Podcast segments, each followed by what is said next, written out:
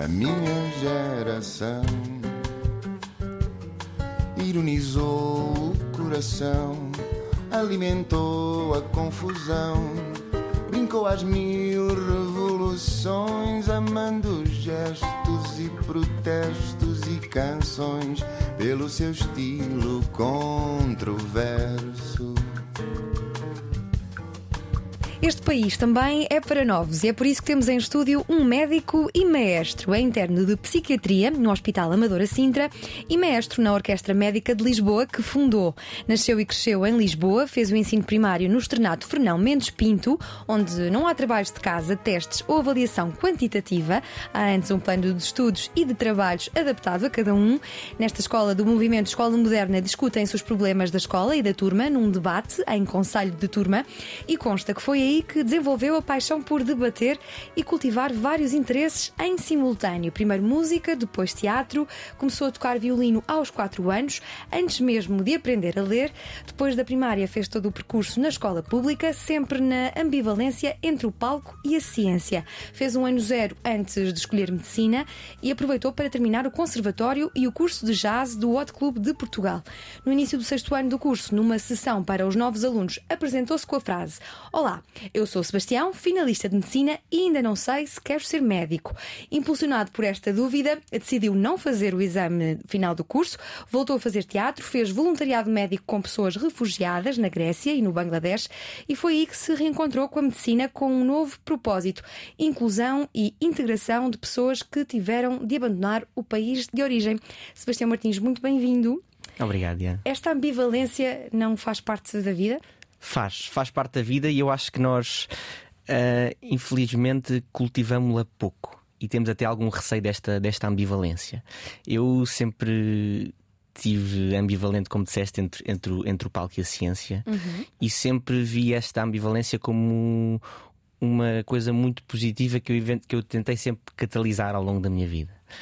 Um, e foi assim que eu decidi uh, entrar em medicina e entrando em medicina, não, não largar o meu gosto pelo, pelo palco, pela música Sim. e pelo teatro. E, e, e, e, gostava que houvesse mais esta possibilidade de nós termos espaço, dar espaço à, dúvida e usá-la em propósito dos outros e também em nosso, em nosso propósito. Não há problema nenhum em, ser, em estarmos em, em dois sítios ao mesmo, ao mesmo tempo, em termos esta dúvida, e, e da dúvida podem nascer coisas bonitas, acredito. Mas é fácil para ti tomar decisões, aquelas grandes que nos podem mudar a vida, como não fazer a prova nacional de acesso e ir para a Grécia ou para o Bangladesh? Não, foi muito difícil porque nós eh, entramos muitas vezes num comboio que está em andamento e depois saltar desse comboio em andamento é, é complicado e tem riscos. E muitas vezes saltamos, a maior parte das vezes saltamos sozinhos. Uh, e no, no, no, comboio lá vão as, os nossos amigos todos que fazem o percurso normal, que é muito válido, uh, só que eu optei por saltar deste comboio e, e, fazer outras coisas. E obviamente que tem, tem riscos porque há pouca gente a fazer.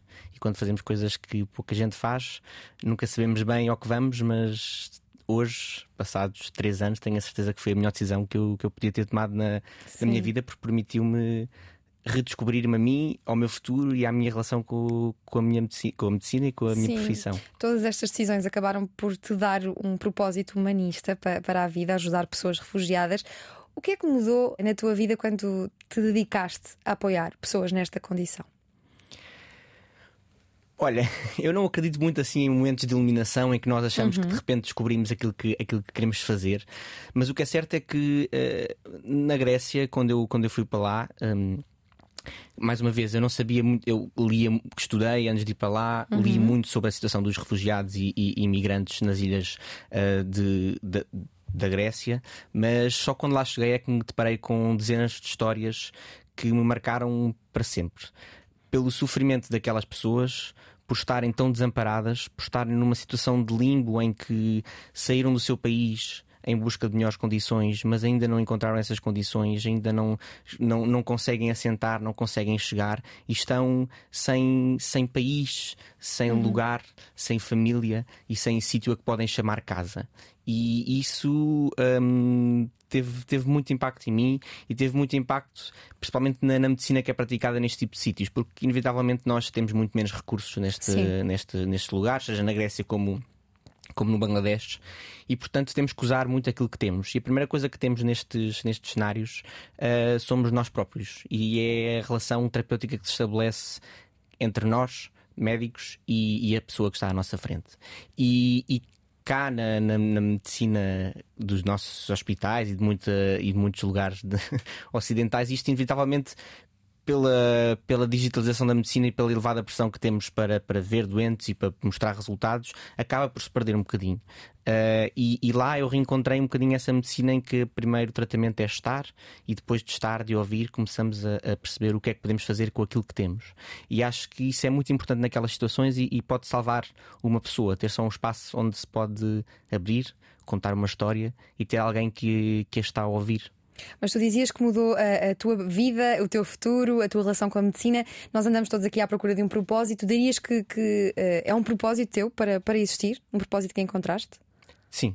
Eu quero muito no, no futuro poder uh, trabalhar pela integração e pela inclusão dessas pessoas nos seus países de origem e para ajudar a aliviar o seu sofrimento, na, não só nos países onde estão, mas na sua, na, sua, na sua viagem, seja através da medicina, seja através de outras, de outras oportunidades que possam, possam surgir. Eu não sei onde vou estar daqui a 10 anos, Sim. mas estou muito tranquilo e, e, confortável com isso. Tu deste a tua vontade nasce Une Histoire Bizarre, que mostro aqui para quem nos acompanha através do vídeo. Um teatro que dirigiste e que junta uh, eh, 14 pessoas migrantes e refugiadas de 10 países diferentes, contando a sua história uh, em palco. Este espetáculo já chegou a encher, uh, já, já estiveste quatro apresentações na região de Lisboa. Como é que surge esta, esta ideia? Olha, esta ideia surgiu em agosto de 2019, uh, eh, em Lesbos, uh, na Grécia, quando eu cheguei, no primeiro, primeiro dia que cheguei a Lesbos, na clínica onde estava.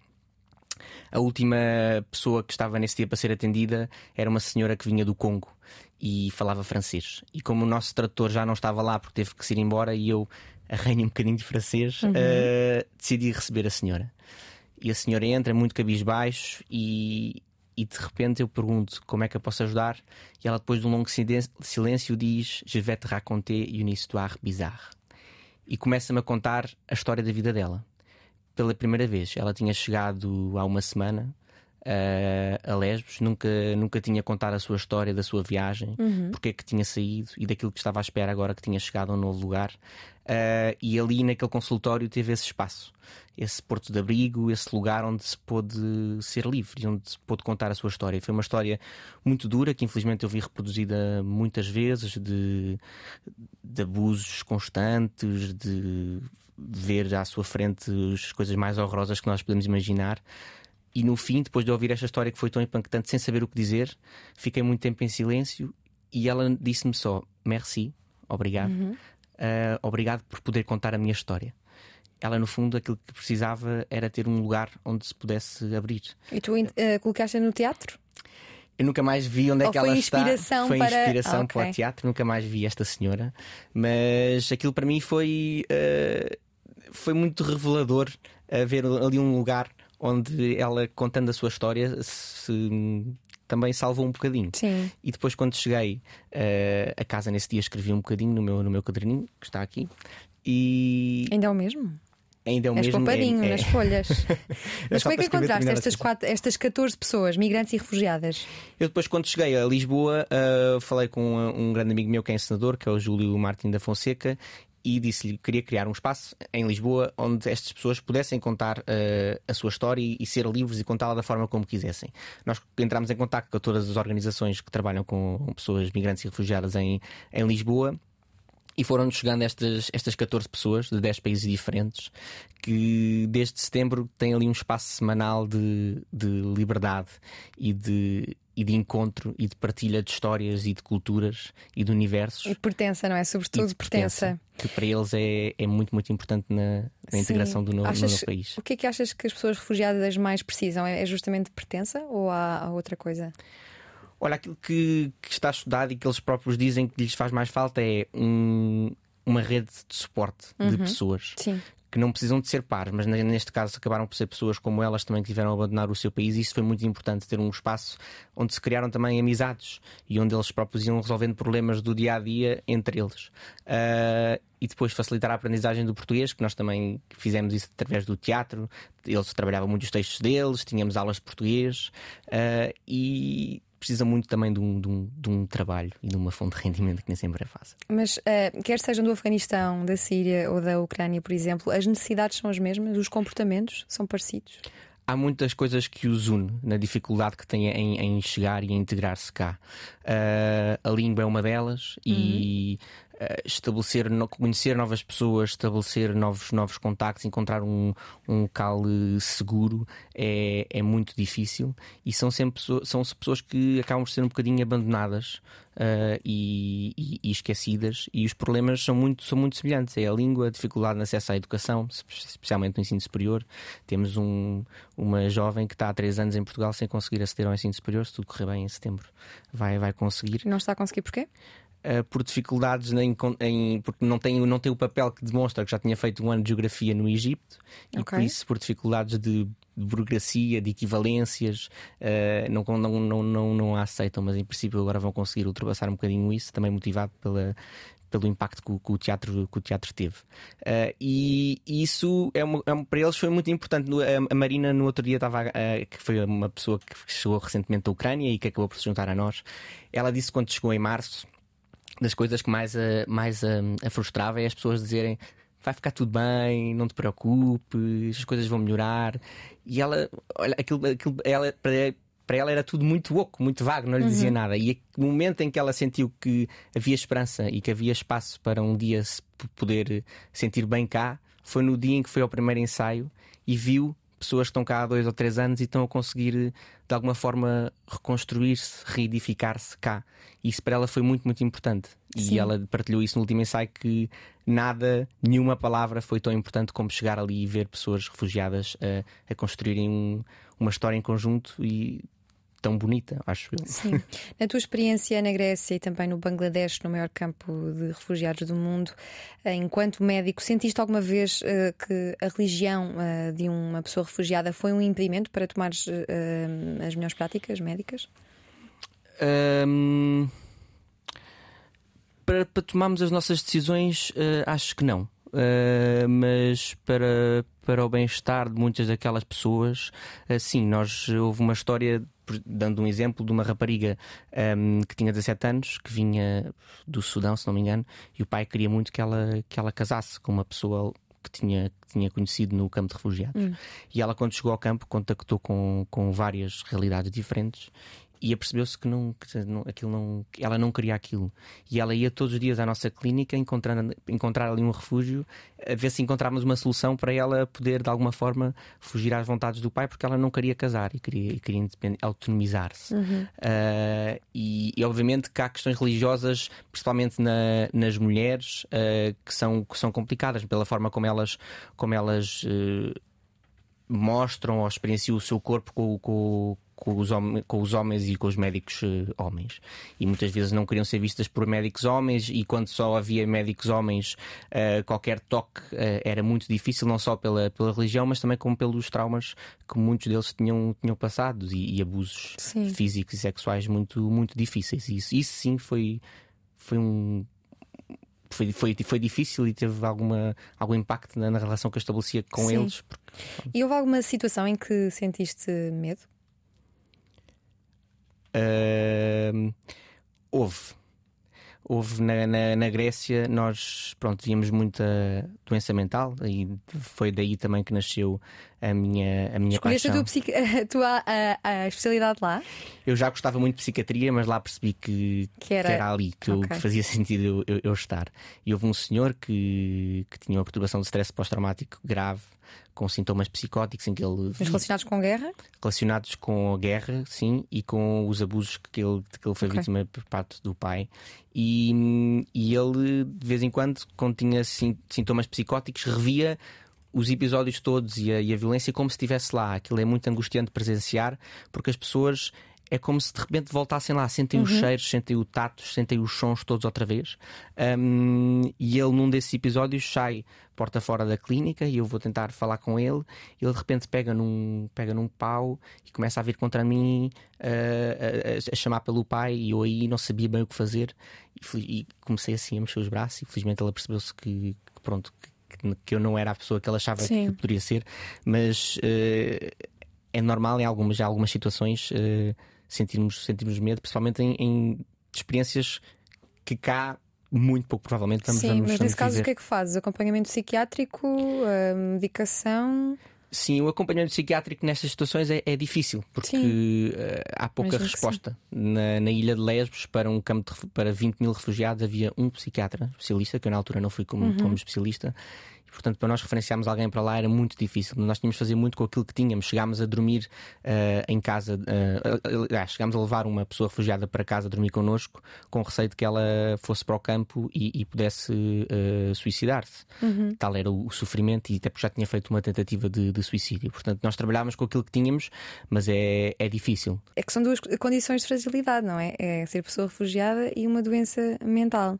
Tu, depois de, de vivenciares uma experiência dessas, como é que voltas e, e nunca mais tens contacto com, com esse com esse doente, com essa pessoa refugiada? Há alguma espécie de, de, forma de saberes como é que essa pessoa está agora? Uh, não, é difícil. E eles próprios, quando nós vamos, especialmente no Bangladesh, incentivaram-me a não, não o fazer. Porque quando nós, nós estamos lá de passagem, uhum. um, nós provavelmente vamos lembrar muito daquelas pessoas um, elas se calhar não se vão lembrar de nós. Nós, nós. vamos lá acima de tudo para nos lembrar do que é o mundo e do que, é o, do que pode ser o sofrimento daquelas situações, mas provavelmente não somos lembrados.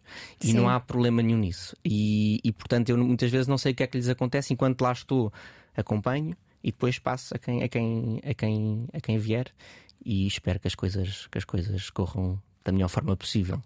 E qual é que achas que é a responsabilidade do Ocidente nos conflitos que assolam estes povos?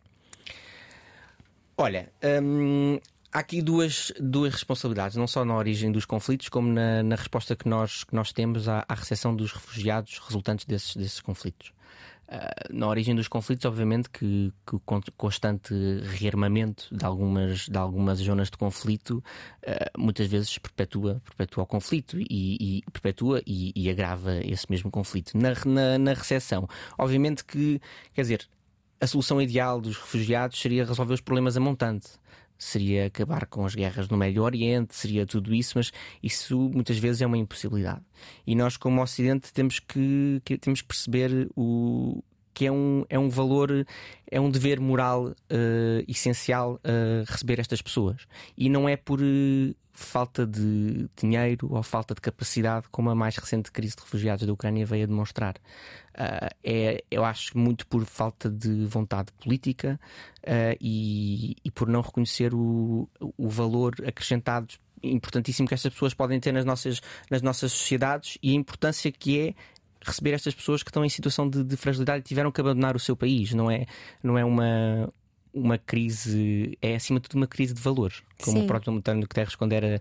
Uh, quando estava no Acnur, disse, é uma crise de valores. E achas, na tua ótica, as pessoas continuam a confundir muito a condição de pessoa refugiada com a condição de migrante económico? Sim, há alguma confusão, mas há lugares em que essa confusão não pode existir. Por exemplo, uh, na, na, questão de, de das equipas de salvamento do Mediterrâneo, que é uma questão muito, muito premente e cada vez mais premente. O ano passado morreram 3 mil pessoas a, tentar chegar à Europa uh, no mar Mediterrâneo. E quando se salva alguém no mar Mediterrâneo, pouco importa se é migrante económico, uhum. se é refugiado, porque é que está a vir. Tem que salvar. Esse, esse, esse filtro tem que ser feito depois.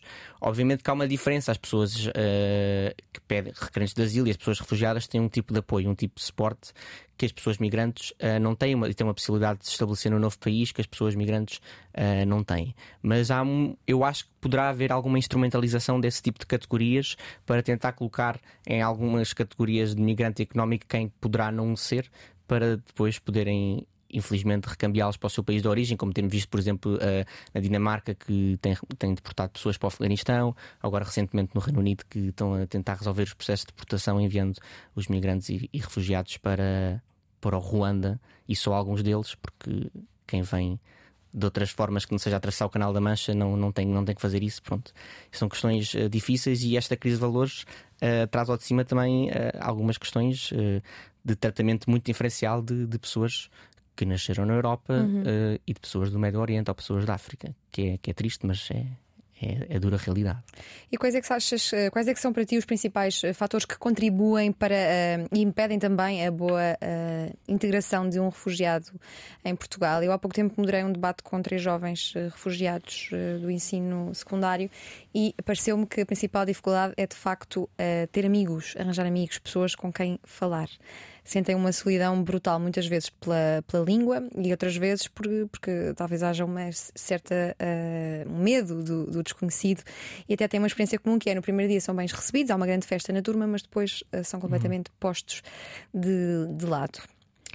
Sem dúvida, e isso na experiência do início do Ar Bizarro foi muito visível. Eles, desde o início, que dizem: Este é o lugar onde eu. Vocês são a minha segunda família. Uh, são os meus amigos, são o lugar onde eu posso contar a minha história, onde eu posso ser, ser feliz e ser, e ser livre e fazê-lo da forma como quiser. E um lugar também onde estou em paz com, com o meu passado, porque eles contaram muitas vezes a história na sua própria língua e partilharam muitas coisas da, uhum. da sua cultura. E esta ter um lugar no, seu, no país novo onde chegaram, onde podem também. Uh, cultivar as, as, boas memórias do seu passado e o seu património cultural é muito, muito importante e ajuda muito a estar em paz com, com as experiências mais difíceis do, do passado. Eu diria que estabelecer redes de amigos é uma grande dificuldade, a língua portuguesa e o acesso ao mercado de trabalho é sempre as, as três coisas que eles dizem que são, que são mais difíceis.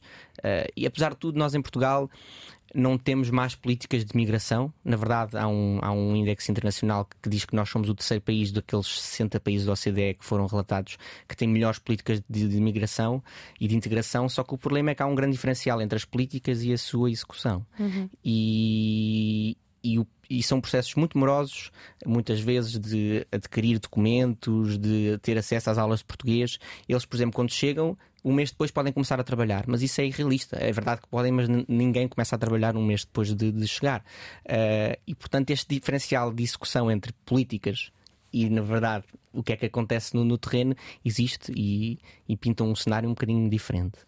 Em relação aos, jovens refugiados, que é a realidade que eu neste momento conheço melhor, o que é que a escola pode fazer para, para os integrar e incluir, que são coisas uh, diferentes? Este novo Ministro da, da, Educação, João Costa, tem tido pelo menos uma preocupação uh, em usar estas palavras, integração e inclusão. Uh, e também nesse debate percebi que os jovens refugiados sentiam-se mais incluídos naquelas atividades, por exemplo, nas aulas de inglês em que têm de falar outra língua, não é? E toda a gente participa mais. Será que a escola podia fazer mais, organizar mais atividades que uh, levassem a uma uh, inclusão mais do que integração? Sim, eu não estou completamente a par de todas as, as atividades que, que, que, existem e quais são a, a, os processos que existem neste momento. Aquilo que eu sinto é que tem que haver, ou seja, não se pode exigir a uma, a uma pessoa refugiada o mesmo que se exige a outra pessoa.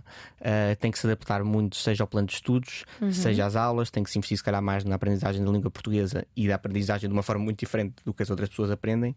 E, e cá está a dar um espaço também onde eles na escola possam partilhar coisas do, do, seu, do seu país, porque também é muito enriquecedor para as outras pessoas pessoas onde, onde estão e eles sentem-se também um bocadinho mais em casa Sim. ao trazer um bocadinho da casa para a sua nova casa, uh, acho que isso pode ser, pode ser muito, muito importante. E desenvolver planos curriculares muito adaptados a, a cada um deles e, e, se calhar até à vontade de, de futuro de, de, cada um deles. E quais é que são para ti os uh, preconceitos que há relativamente aos refugiados? Quais são os mais debilitantes? Quais são os mais errados? Eu acho que os mais errados são, primeiro, a que vêm usurpar os, os, nossos, os nossos recursos, os nossos trabalhos, que é uma ideia já factualmente errada. Eh, é uma população que contribui, acho que foi em 2018, contribuiu 2 milhões e meio de euros por dia para a segurança social. O aumento da taxa de natalidade é uma questão muito importante uh, e, e, muitas vezes acabam por fazer trabalhos, infelizmente, que, que, que outras pessoas não, não querem fazer. Também renegá-los essa condição não, não, não, é, não é correto. Esse é um dos preconceitos.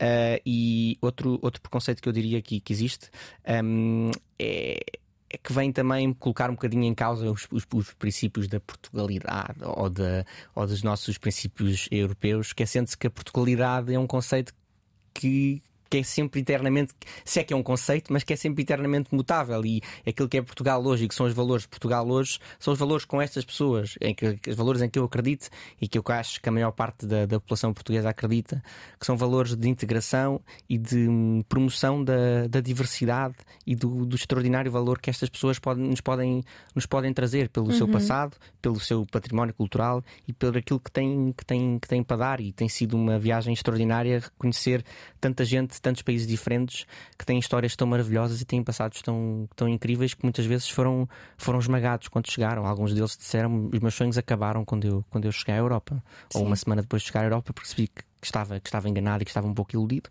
mas continuei e cá estou a tentar lutar. E eles têm uma vontade de, de lutar e de resistir uh, extraordinária e são uns, uns, corajosos.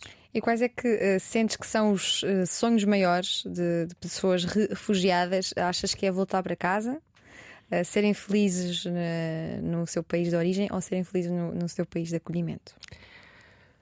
Acho que eles todos têm o sonho de, de, poder voltar um dia, mas quanto mais tempo passam cá, não só se apercebem que o seu novo país uh, é Portugal, como é cada vez mais, mais irrealista poder regressar um dia. E muitos deles uh, dizem que quando regressarem um dia gostavam de regressar com o intuito de ajudar as pessoas estão a passar pelas mesmas situações que, por, uhum. pelas quais eles passaram. Temos uma família do Sudão, que é uma mãe e três filhas, em que as três dizem: Eu quero um dia poder, poder voltar ao Sudão e, e, e permitir às mulheres do meu país que, que estudem. E no fundo, esse é o sonho delas. E vão estudar cá para um dia poderem regressar lá para dar eh, esse, esse empoderamento às mulheres do, do Sudão para poderem, para poderem estudar e para poderem ter acesso a, àquilo que elas tiveram cá. Uhum. E para ti, Sebastião Martins, qual é o maior desejo uh, que tens para os uh, refugiados com quem lidas? Olha, este é um desejo um bocadinho, se calhar, ingênuo, mas uh, acho que quando nos movemos assim nestas áreas, temos sempre que nos mover por uma alta carga de, de ingenuidade realista, vá, se é que isso existe, que é que eles possam encontrar aqui um espaço onde possam reconstruir-se, serem felizes e, e, e, cumprirem os seus, os seus sonhos, sejam eles quais, quais forem. E que Portugal seja um local Portugal e, e o resto da Europa seja um local de, de abertura e de aceitação da, das pessoas que chegam, porque acho que só assim é que nós conseguimos também, também crescer e, promovendo a, a, diversidade, chegar a, a, um, a um melhor porto. E como é que sentes que as pessoas, uh, a generalidade das pessoas podem, podem ajudar? Olhem, acima de tudo, não promover a desinformação, como em, como em, como em tudo, uh, e sempre que se partilha alguma coisa relacionada com a população migrante e refugiada, perceber de facto qual é a veracidade daquilo que se está, que se está a partilhar. Um, contribuir, acreditar nas organizações que também trabalham no terreno. Nós temos um bocadinho de tendência sempre a desconfiar do, do Acnur, da ONU, do OMS. Uh, da minha curta experiência com eles, são, são organizações que têm processos muito, muito rígidos de, de aquisição de fundos e de alocamento de fundos, portanto, podemos confiar e podemos, e são as, as, as organizações que trabalham no campo e, e percebem melhor o contexto. Um, e cá, Uh, ajudar também as, várias organizações que, que, que recebem estas, uh, estas pessoas e, e conhecê-las antes, antes de, de, estabelecer qualquer, qualquer preconceito e qualquer ideia pré-feita, conhecê-las, e, e, isso foi aquilo que toda a gente que foi ver o teatro disse. De repente, estar num sítio onde estou a ver aquelas histórias contadas em, na primeira pessoa e estou a ver aquilo que vejo na televisão de números e de, e de histórias dispersas, vejo à minha frente. Sem ser só um número, não é? Sem ser só um número, uhum. foi muito, muito impactante. Portanto, acho. Tu já falaste da ONU, achas que a ONU tem feito tudo o que está ao seu alcance? Uh, acho que tem feito o possível uh, e, e é, é, é, muito é um trabalho complicado e, ingrato porque tem que se ligar, ou seja, nunca se poderá sobrepor à, à soberania de, de, de, cada Estado e, e, portanto a ONU não tem, não tem o poder de, de, ser a determinado país que deverá, deverá receber X ou que deverá receber Y uh, migrantes e refugiados. Acho que tem feito um trabalho na tentativa de, de incentivar os países em fazê-lo, mas vivemos num, num momento difícil em boa verdade, Sim. com o crescimento de, de movimentos uh, nacionalistas e de extrema-direita que, que renegam totalmente a, a, a integração e, a inclusão destas pessoas. Portanto, é um, é um momento difícil na Europa para, para promover políticas de integração e imigração, e por isso é que projetos como este são, são cada vez mais, mais urgentes. E tu continuas a deslocar-te a campos de refugiados? Não fui desde o Bangladesh, mas tenho a certeza que vou, vou regressar que, um dia. O que é que se leva no, no kit de médico para um campo de refugiados? O que se leva no kit médico para um campo de refugiados é o que se leva no kit médico quando se vai fazer uma urgência É? aqui. Não há, não, há- não há nenhum cuidado extra? Não, é um estetoscópio, eh, uma Mas não levas lata. medicação. É um sítio mais, eh, muito mais vulnerável, não é? Sim, medicação eles têm lá aquilo que Tem, conseguem, ok. sim. Uh, só que muitas vezes nós uh, temos que adaptar completamente. Estudamos uma coisa cá, na determinada patologia, dá-se este medicamento. Lá não há esse medicamento. Ok, o que é que eu vou dar? E temos que ir estudar outra vez e perceber o que é que eles têm lá e como é que nos podemos adaptar. Eu acho que aquilo que tem que se levar, não, não físico, mas mental, é uma grande capacidade de adaptação. Grande capacidade de adaptação. Sim, porque- já viste muitos médicos eh, como tu a desistir por não aguentarem, eh, talvez, assistir àquele cenário humano. Eu cruzei-me com alguns uh, que tenham desistido. Não, nós apoiamos depois muito uns aos outros uh, e mesmo quando ouvimos histórias tão difíceis, vamos para casa, falamos sobre elas, partilhamos e Fazem tentamos- terapia uns com os outros. Sim, é porque Sim. nós, sem cuidarmos de nós, não conseguimos mesmo cuidar das Claro, outras pessoas. sim. Então, naqueles cenários, é mesmo importante nós irmos partilhando as nossas coisas. E eu, de vez em quando, eu ouvi histórias que espero que se calhar vou ouvir mais vezes na vida, mas que são histórias tão horríveis e tão inimagináveis que, que tinha que partilhar aquilo com alguém para, para soltar, porque se acumulasse não, não, não iria estar apto Consegues para... resumir três histórias assim que possam, eh, para as pessoas perceberem que tipo de histórias é que estamos a falar? Que histórias bizarras são essas? Sim. Ahm, vou partilhar eh, histórias, al- uma ou duas complicadas e uma também ou outra de, de- de esperança. Uma que, que foi muito marcante foi a história de um, de um rapaz de 19 anos que vinha dos Camarões Ahm, e que estava sentado num, num banco lá na nossa, no nosso centro comunitário, onde tínhamos a clínica, e disseram-me que ele estava com ideias eh, suicidas e, portanto, para eu ir lá falar com ele. E fui, fui falar com ele para perceber aquilo que se passava.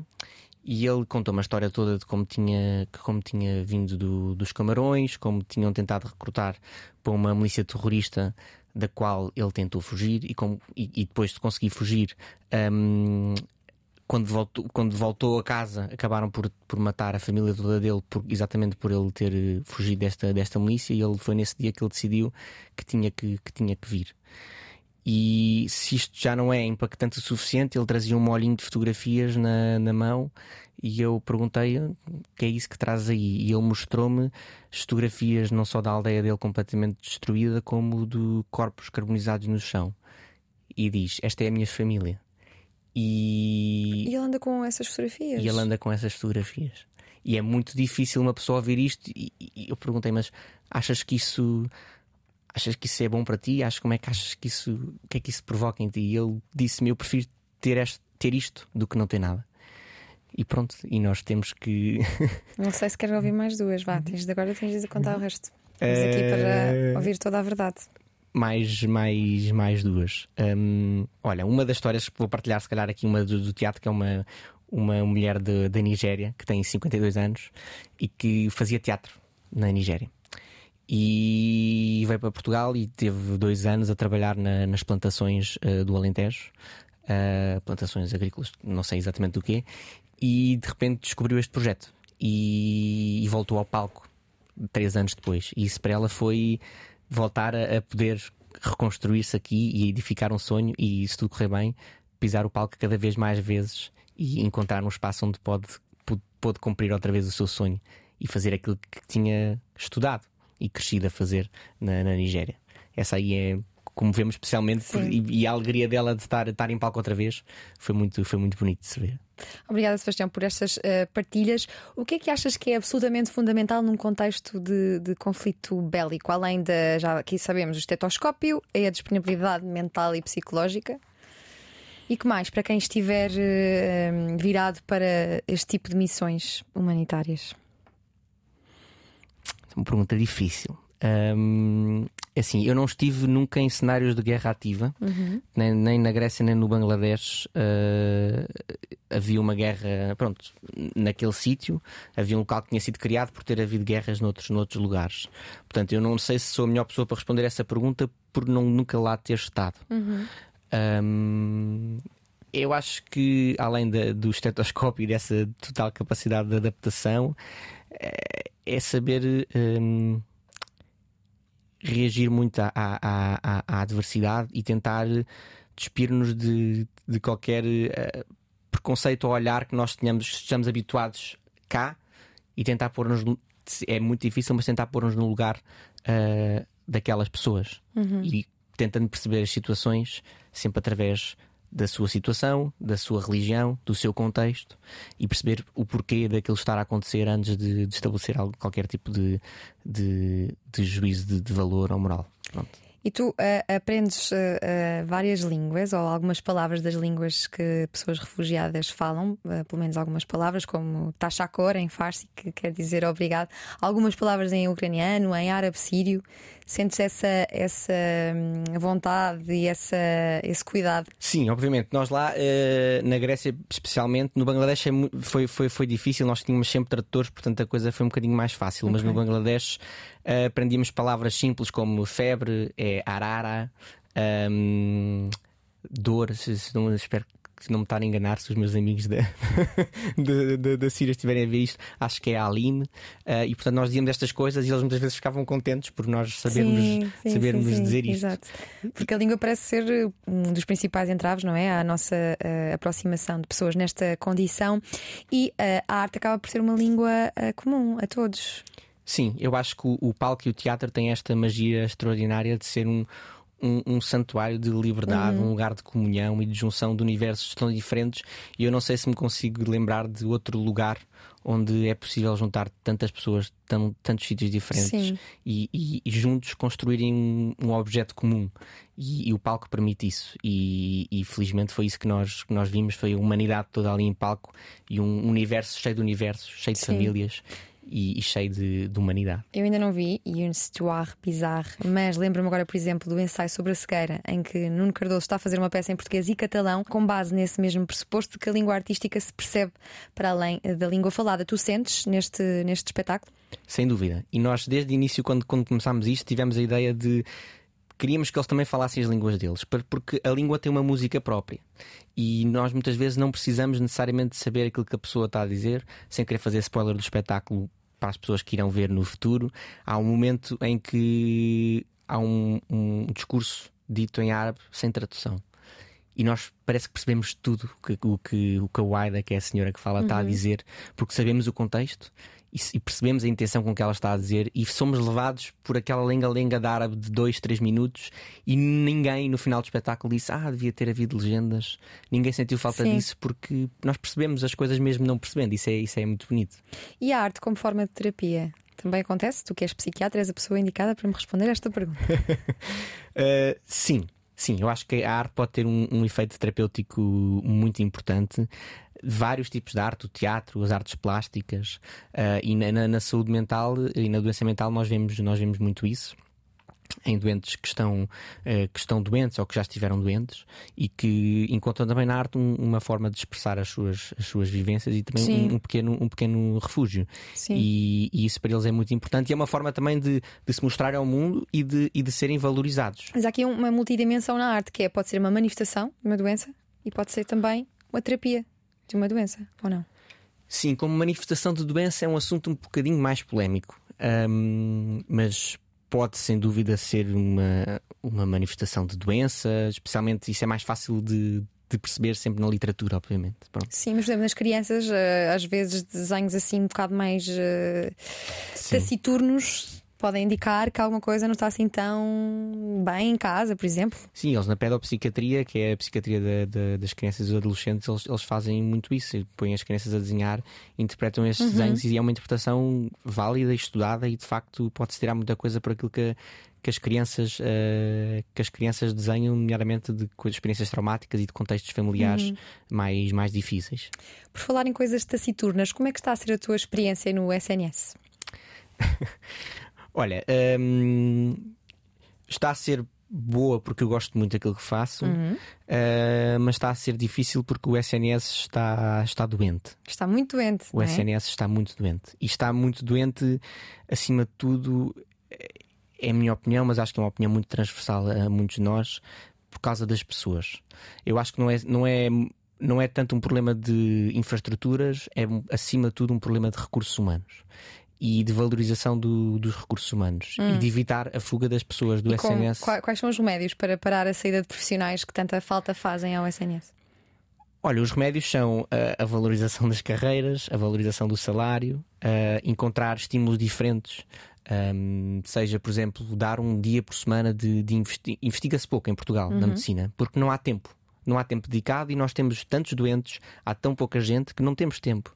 E tentar arranjar uma forma de um dia por semana uh, dar espaço à investigação e ao estudo, só isso já poderia facilitar que algumas pessoas decidissem ficar no, no SNS e dar mais. Um, mais condições salariais, mais outros, outras, outras benesses, porque o privado tem vindo a crescer e tem feito a sua, o, seu, o, seu, o seu percurso uh, e, e dá condições muito atrativas para, para muita gente. E há um gap muito grande de, de pessoas que acabam o internato, como eu estou a fazer, que no fundo é um período de medicina tutorada, que a maior uhum. parte dos internatos são no SNS, e já há alguns no privado, mas a maior parte são no SNS, acabam o internato, ficam um, dois, três anos no, no SNS e depois vão, vão, vão para o privado. E ficamos sem pessoas ali entre os 30 e os, os 50 anos.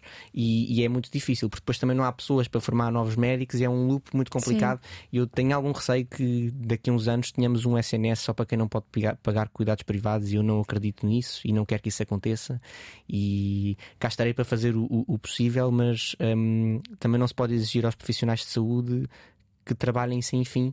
Uh, sem, as, sem as condições Sim. devidas. Se pudesses, se dessem para as mãos a, a, possibilidade de fazer uma remodelação profunda para salvar o SNS, o que é que fazias? Bom, um... Ehm, São perguntas fáceis aqui. Claro que sim. Uh, eu investia muito nos cuidados de saúde primários. Uhum um, porque fala-se muito na questão de um médico de família para cada português. Isso iria tirar de facto muita pressão dos hospitais, das urgências e iria também permitir eh, melhorar os cuidados de saúde e detectar precocemente uh, as doenças. Investiria muito nos cuidados de saúde primários. Como a minha área é saúde mental, investiria muito na, na saúde mental, nos cuidados de saúde primários, nomeadamente a, o, uhum. os psicólogos. Um, e depois uh, em estabelecer melhores condições de trabalho para, para, para as, para as pessoas que estão uhum. no SNS, médicos, enfermeiros, auxiliares antes ainda de pensar em infraestruturas, que obviamente que são um problema, mas isso viu-se muito na questão da pandemia. De que é que serve os ventiladores se não há um enfermeiro, dois, se não há um médico e dois enfermeiros para operar um ventilador? De nada. E, e, não há medicina sem, sem as pessoas. E são as pessoas, aquilo que faz um, um hospital, não são as suas quatro paredes, é sua, o seu material humano. E eu acho que é, é, aí que temos que investir acima de tudo. Não quer dizer que não investamos em infraestruturas, porque também é necessário, mas uma infraestrutura sem pessoas que a sustentem não, não me serve de nada. Sim, tu disseste que estás na reta final do, do teu internato? Não, estou no início. Estás no início? Quanto tempo é? Psiquiatria são 5 anos, mas varia. Há internatos que são 4 okay. anos, há outros então, que são 6. Então, é muito cedo para te perguntar se, se a tua ideia é manter-te uh, no SNS. É cedo, mas eu, eu, eu quero. É, é, é a medicina que eu acredito, é, é a medicina para todos, sem qualquer tipo de, de barreiras. E, portanto, eu gostava muito de continuar no SNS. Uh, até pode ser que eu daqui a 10 anos não esteja no SNS e esteja a fazer outra coisa. Mas não tenho planos de, pelo menos a tempo inteiro, trabalhar no, no privado. Isso não está nos meus planos. Mas comecei Sim. agora, não sei como é que vou estar daqui a. Olha, fala-nos um bocadinho sobre o Externato Fernão Mendes Pinto, esta escola que toda a gente descreve com uma certa uh, magia. O que é que ela te trouxe Uh, e como é que uh, fez despoltar em ti a vontade uh, de debater e de pensar? E como é que, no fundo, como é que funciona a escola para quem não conhece? O Externato Fernando Mendes Pinto era uma escola uh, primária que abraçava o movimento, de escola, o movimento de escola moderna. Para quem não conhece, quem o grande impulsionador do movimento de escola moderna em Portugal foi José Pacheco, que tem uma série de entrevistas uhum. dadas uh, e que eu aconselho a que, que, que, ouçam.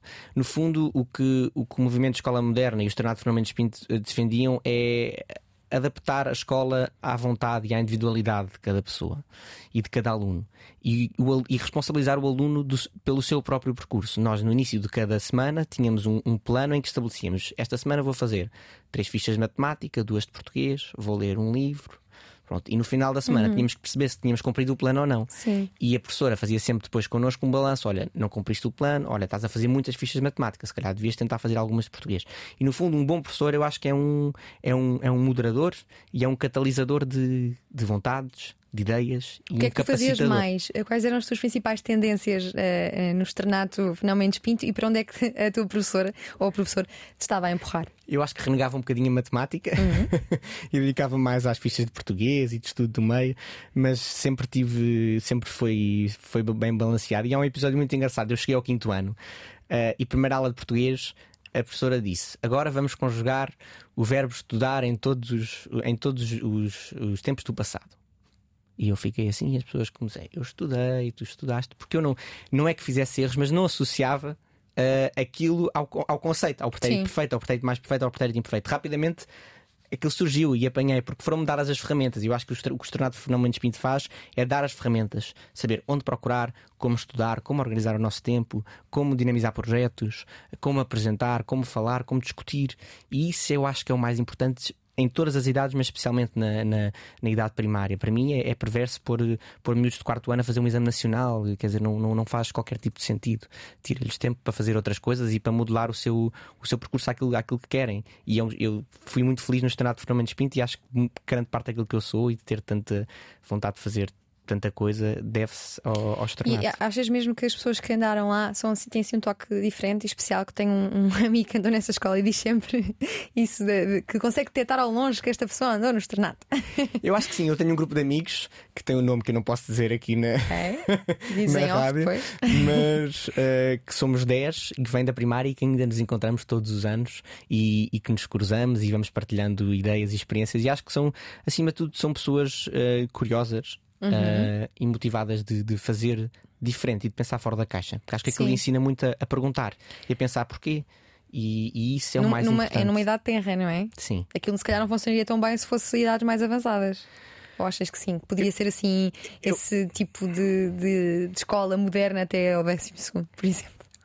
Já existe a escola da Ponte e, e muitas outras escolas têm, prolongam este, este o movimento de escola moderna até, até ao secundário. Ahm, eu acho que é possível, agora implica uma reformação gigantesca e é difícil nós fazermos diferente quando temos que nos adaptar ao- sistema. Ou seja, qualquer pessoa para entrar na universidade vai ter sempre que fazer os exames nacionais, não é? Portanto, temos que criar aqui um movimento alternativo em que permita na mesma às pessoas não saírem totalmente de fora do sistema porque têm, têm que cumprir com, com o status de- neste momento do sistema. Eu espero, e na entrevista mais recente que ouvi do José Pacheco, ele também espera que sim, que esteja no momento e que seja o momento de, de reformar e de pensarmos o ensino de forma, de forma diferente, não tão Sim. industrial e, e standardizada para Sim. todos, mas adaptada a cada um e que permita a cada pessoa desenhar o seu próprio percurso e, e florescer. Mas não foi na primária que aprendeste que a diplomacia é a subtil arte de engolir sapos e de vez em quando ter conquistas que compensam a overdose de sapos. Adoro esta frase. Não foi Não. lá, pois não? Não, eu fui no sexto ano da faculdade, naquele ano em que eu decidi não fazer o exame. Fui como representante do, da FMSA, que é a Associação Internacional de Estudantes de Medicina, ao Conselho dos Direitos Humanos da ONU. Como observador, não fui falar. Uh, e, e no fundo, uh, aquilo é muito difícil porque, pronto, é aquilo que nós. É aquilo que nós uh, suspeitamos, mas lá vemos presencialmente a acontecer de ter que aceitar ideias que para nós são completamente abjetas em prol de encontrar um, um lugar comum que possa ter alguns, alguns, alguns resultados e, e não nos metermos na, na- nas, nas dinâmicas e nas leis e, na- e nas, pronto, naquilo que é, que é a política de determinado país. Mas depois eu estava lá e aquilo para mim foi muito comovente. Obviamente não teve nada a ver comigo, mas foi lá que foi assinado um acordo de paz no, na, pela, na Guerra do Sudão e aquilo foi um momento muito comovente porque acabou por não correr bem, mas pronto, na altura achava que se estava a desenhar ali um, um movimento de paz e, e a Assembleia toda aplaudiu de pé e, e foi aí que eu percebi engolem-se muitos chapos, mas de vez em quando compensa mesmo, de facto, porque há, há conquistas que são muito maiores do que nós e, e que podem e que são muito, muito bonitas e muito importantes. Sim, não posso fechar este programa sem te perguntar sobre leituras, porque reparei que estavas a ler enquanto eh, esperavas que o estudo estivesse pronto para te receber. O que é que lias tu? O que é que andas a ler? Olha, agora estava a ler o meu caderninho, curiosamente. Estavas a ler as tuas próprias notas. Sim, sim, sim. As minhas notas e as coisas que tinha, que tinha escrito. Uh, eu, infelizmente, pelo, pela sobrecarga enorme de trabalho que tive agora com o início do internato e com, com o teatro, tenho lido muito menos do que aquilo Sim. que, que, que gostaria. Um, eu gosto muito de Gabriel Garcia Marques, Realismo mágico. Exatamente, de, de Saramago. Hum, realismo Um, mágico. E tenho andado a descobrir também alguns autores eh, portugueses recentes, Gonçalo M. Tavares, Uhum. um, e, e, portanto ando a tentar ir mais por aí, pela, muito pela literatura portuguesa e depois pelas E coisas. teatro. Teatro só em palco, não ler, não ler peças. Não costumo ler, sou muito consumidor de teatro, vou ver Sim. muitas peças, mas não leio ainda muitas peças. Leio, leio dramaturgos, mas muitas vezes leio, por exemplo, os contos de Chekhov. Uhum. Eh, as peças do Chekhov prefiro vê-las primeiro e depois lê-las. Sim. Uh, mas, mas, mas enfim, depois ouço muita música, é assim o meu, o meu o maior teu refúgio, sim. Sim. E olha, Sebastião, qual é o efeito de mandar um tronco de lenha uh, contra um carro assim de, de uma varanda? Não Correu aconselho, não Correu aconselho. bem? Tinha 5 anos, correu mal. E causaste prejuízo carro, à tua família? Causei prejuízo à minha família, não tive prendas de Natal nesse ano. Estava curioso, queria perceber o que é que ia acontecer. Qual foi a tua reação? Uh, Escondi-me em casa, mas os meus pais aperceberam-me daquilo que tinha Um bocadinho mais tarde.